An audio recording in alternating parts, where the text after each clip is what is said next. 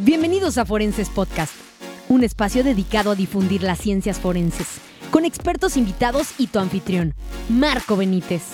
Disponible todos los martes en Spotify, YouTube y las principales plataformas de podcast. Damos la bienvenida de nueva cuenta a René Cruz, titular de la Asociación de Criminólogos y Criminalistas Independientes, conocido actualmente como ASOCRIM, que nos platicará cuáles son los planes, proyectos y áreas de trabajo que está llevando esta asociación el día de hoy. René, bienvenido.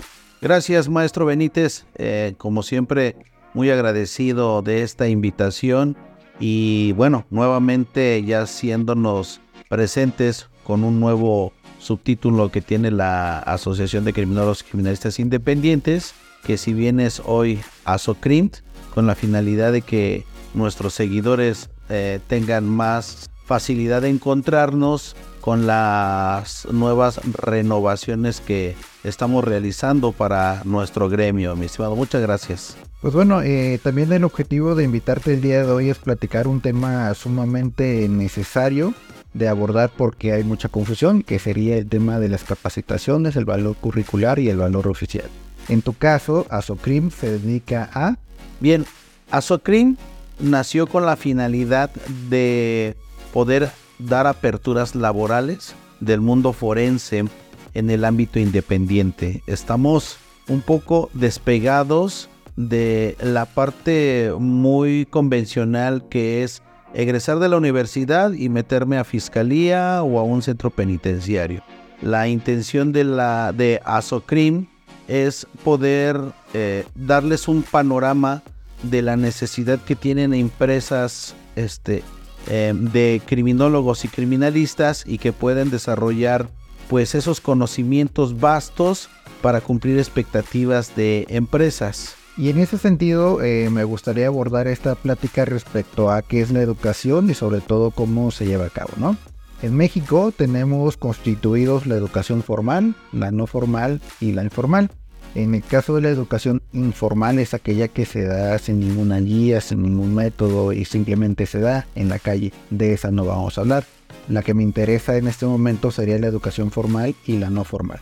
Ambas tienen un propósito, ambas deberían estar estructuradas, pero ambas tienen un objetivo distinto y es ahí donde metemos los términos del valor curricular y el valor oficial. Eh, en el caso, por ejemplo, de la confusión que se llega a dar en este sentido, se da porque generalmente cuando, por ejemplo, Asocrim lanza un curso, eh, puede llegar la crítica o pregunta, ¿no? De, bueno, ¿y tiene valor curricular? Sí, pero no está reconocida por ninguna institución educativa. No, pero ¿cómo establecemos esa diferencia? Ok, en el caso de la educación formal y el valor oficial, estos van a estar dados por un marco normativo que en este caso sería el que dicta la Secretaría de Educación Pública. Entonces todos aquellos estudios que están dirigidos hacia la educación formal y que tengan un reconocimiento de validez oficial van a ir dirigidos a que tienen el respaldo de una institución educativa. En ese sentido, esto tiene como finalidad llegar y obtener un título académico de licenciatura, de posgrado, etcétera, ¿no?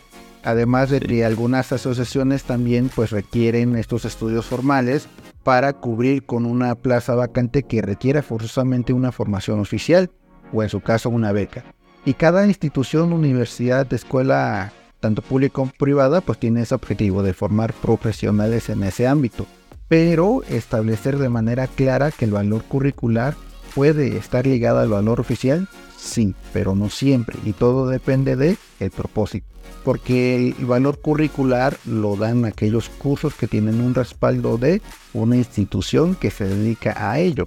Por ejemplo, en la actualidad Google pues no es una escuela, pero da certificaciones y las empresas en la actualidad pues eh, dan mucho peso a personas que tengan una certificación de Google, aunque no tenga este reconocimiento oficial.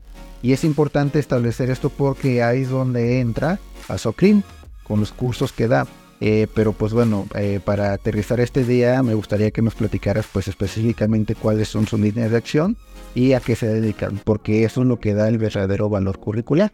Efectivamente, mi estimado, lo que acabas de mencionar sí es algo que tenemos que reconocer, identificar, porque se presta para críticas, se presta para eh, eh, comentarios ah, muchas veces no necesarios, este, pero bueno, eh, vamos a hacer caso omiso no por que no nos interese, sino porque nos interesa, estamos dando esta, este proyecto como tal para dar a conocer la información que si bien es así, tú lo acabas de mencionar, existen muchas lagunas, ¿no? Existen lagunas de las cuales hay que ir poco a poco aterrizando, pero la, intención de mm, Azocrim, primero que nada, para iniciar estos cambios, empezamos con un proyecto educativo que está estructurado por ciertos módulos. Módulos que primero que nada van a cumplir con un cierto horario eh, horas académicas y sobre todo con docentes que tengan el conocimiento y experiencia como tal para poder tener el sustento de que la clase va a tener un enriquecimiento eh, vasto y que el alumno quede satisfecho eh, o complacido de las clases como tal. Van a Van a, van a ser varios módulos en este proyecto, van a ser al parecer ocho, de los cuales eh, vas a poder eh, hacer un examen de evaluación para poder darte un certificado de diplomado y en este caso más adelante hasta llegar a una evaluación para certificación. La finalidad es también que en estos módulos durante este proyecto podamos integrar a estos egresados en una cartera de profesionales, pues para una recomendación laboral o en este caso para un servicio profesional en la rama. Estamos enfocados en este proyecto ahorita que es nuestro fuerte, hechos de tránsito terrestre, por lo que vamos a dirigir cada uno de los temas específicamente con un temario distinto, un temario actualizado. Eh, decían por ahí un evento al que fui a ver, hablamos, hablamos de lo disruptivo, ¿no? Eh, lo disruptivo es hacer cambios, es hacer eh, no alteraciones, pero sí abrir caminos para poder enfocarnos a esta nueva etapa que queremos realizar y que este Azocrin es lo que poco a poco va a ir construyendo, mi estimado Marco. Y en ese sentido, por ejemplo, eh, tú te dedicas a esta parte de la educación formal, al caso del valor oficial. No, no, no, no. Mm, prácticamente mi labor de campo me ha llevado a tener que ver la necesidad de una estructura de formación este, profesional. Eh, así como tal tu pregunta, te digo ciertamente no. Y eso es importante establecer, ¿no? Porque muchas veces eh, ciertas organizaciones, instituciones o asociaciones se dedican a confundir al consumidor con mi curso tiene validez oficial. Ok, pero ¿quién lo respalda? En este sentido también hay que aclarar que el valor oficial y el valor curricular en primera instancia no están peleados y tampoco una es mejor que otra.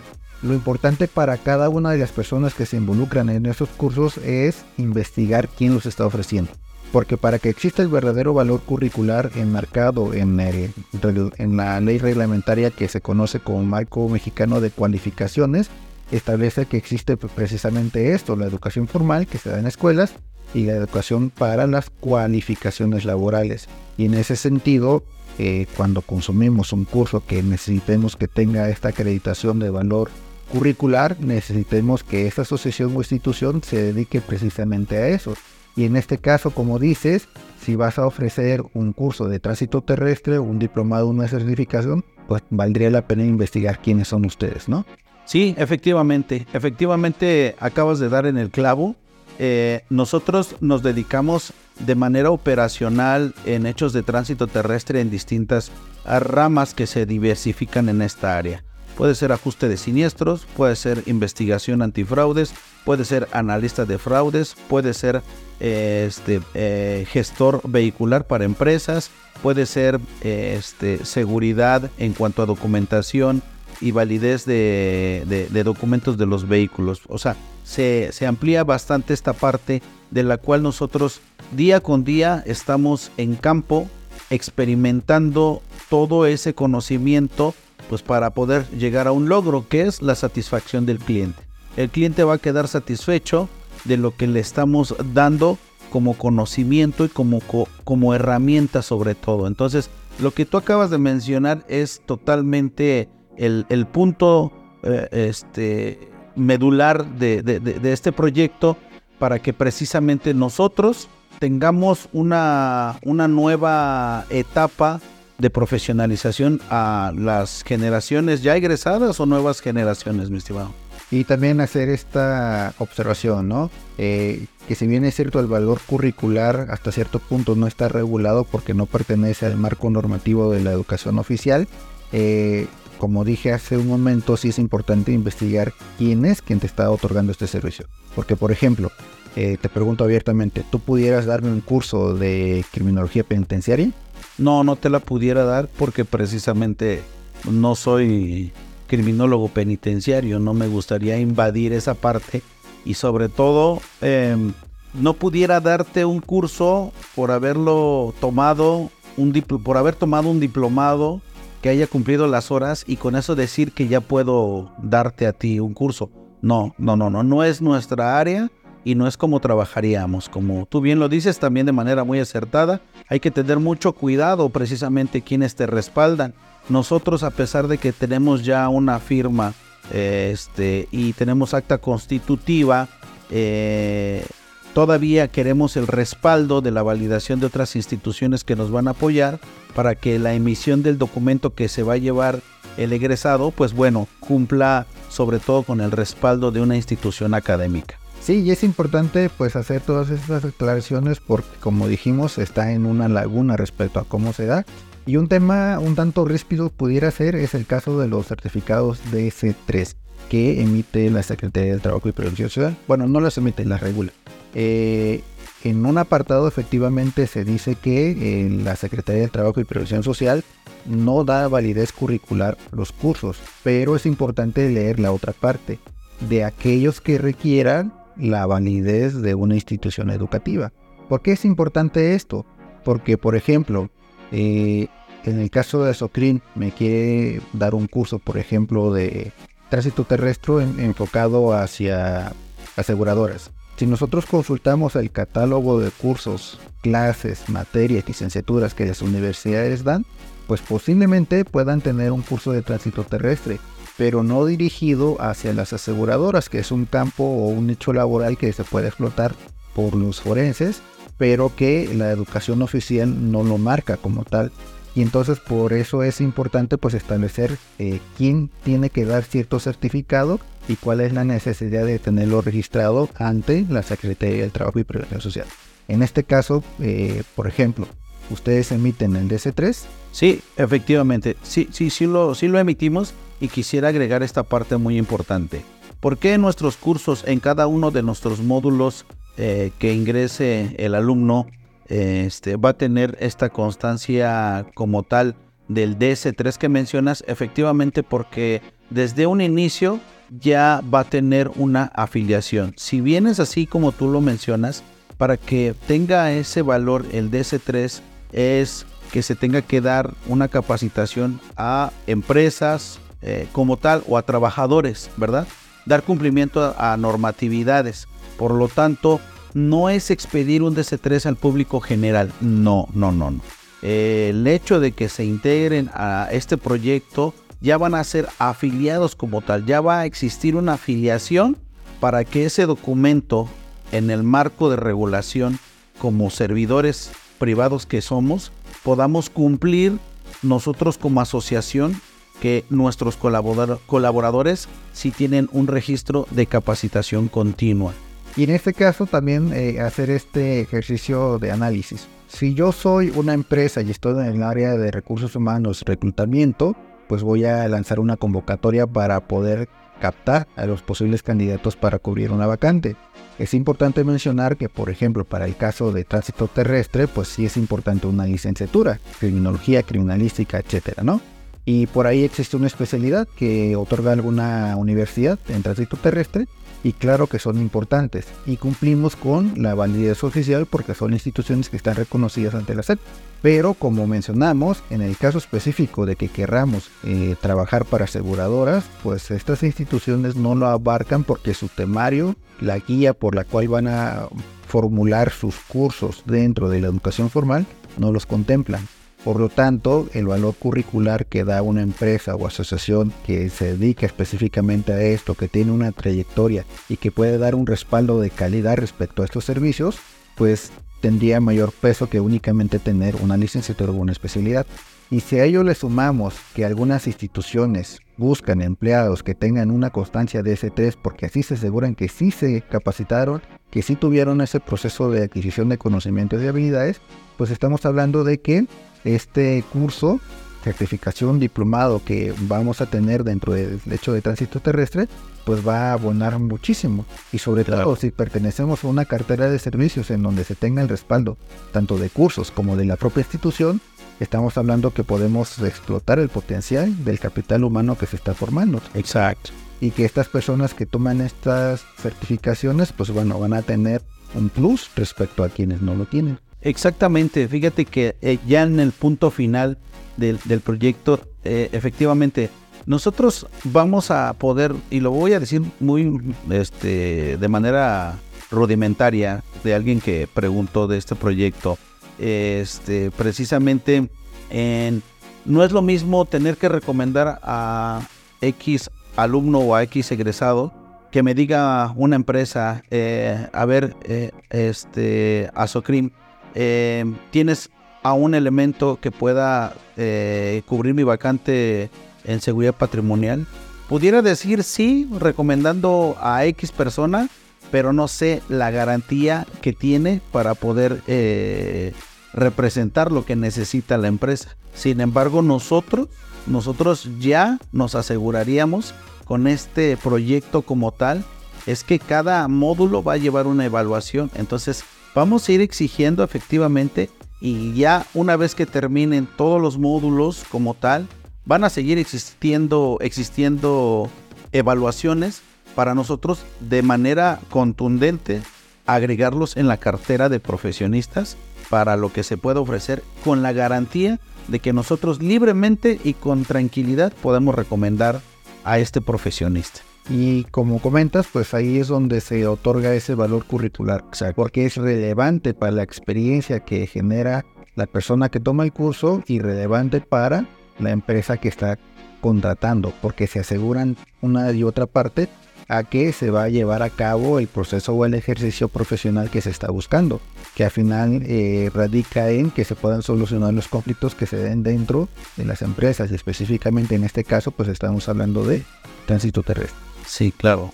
Y ahí abonar, por ejemplo, eh, cómo las instituciones se aseguran de que tú tengas una validez. Es tan sencillo como, ah, te muestro mi constancia, pero, y luego, sí, tiene una firma, ajá, pero pues es muy fácil tomar Canva, tomar PowerPoint o cualquier programa de edición para crearlo, lo firmo yo y se queda, ¿no? Y entonces eh, ahí tendríamos un problema sobre la validez de esa información. Recursos humanos tendría que investigar quién es la empresa, buscar al director, al área de, educación continua, etcétera. Preguntar si Juanito Pérez tomó esa capacitación y es un proceso engorroso que recursos humanos no va a dar. Es entonces en donde aparecen las credenciales digitales. Una herramienta muy útil que en las plataformas de empleo como lo son LinkedIn, eh, pues tienen ese proceso de constatación de la veracidad toda vez que esta información está contenida en internet y que dirige directamente a las páginas que contienen o que llevan el registro de las personas que tomaron esa capacitación.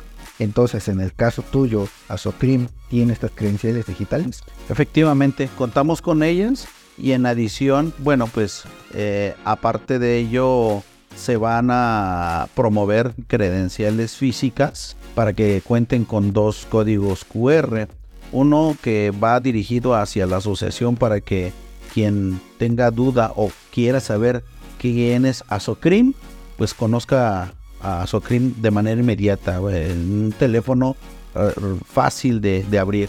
y también va a venir el código QR donde viene pues toda la formación profesional de, de, este profesionista como tal, vaya la redundancia. Entonces, esa es la intención, poder reforzar de uno al otro y viceversa, pues para que tenga credibilidad el documento y sobre todo que a Socrim abra una nueva ventana de, innovación. Perfecto. Entonces las conclusiones a las que podemos llegar respecto al valor curricular y el valor oficial es que no son lo mismo. Cada uno tiene un enfoque distinto y específicamente en el caso del valor curricular estamos hablando que son relevantes para un puesto laboral. Que esta está enmarcada dentro de la educación no formal y esto no quiere decir que tengan mayor peso que la educación formal. Cada uno tiene un propósito distinto y en este caso Ausoclean pues bueno está buscando innovar en este campo para robustecer e incluir a las personas interesadas en este rubro a un empleo. Sí, fíjate como punto y como estocada final, lo que vamos a hacer nosotros es precisamente basarnos en que todo aquel docente que efectivamente pueda acreditarnos su experiencia como tal en el ramo, es lo que nos va a dar más fortaleza, ¿verdad? Porque muchas veces podemos tener clases de un docente, pero no sabemos si en realidad ha hecho un levantamiento, ha hecho un, eh, un dictamen, ha ido a levantar indicios realmente no conocemos, a lo mejor teóricamente lo sabe muy bien, pero de manera práctica cambian muchas cosas, se modifican muchas cosas eh, eh, ya en campo. Entonces, eso es lo que queremos, que, que el alumno se lleve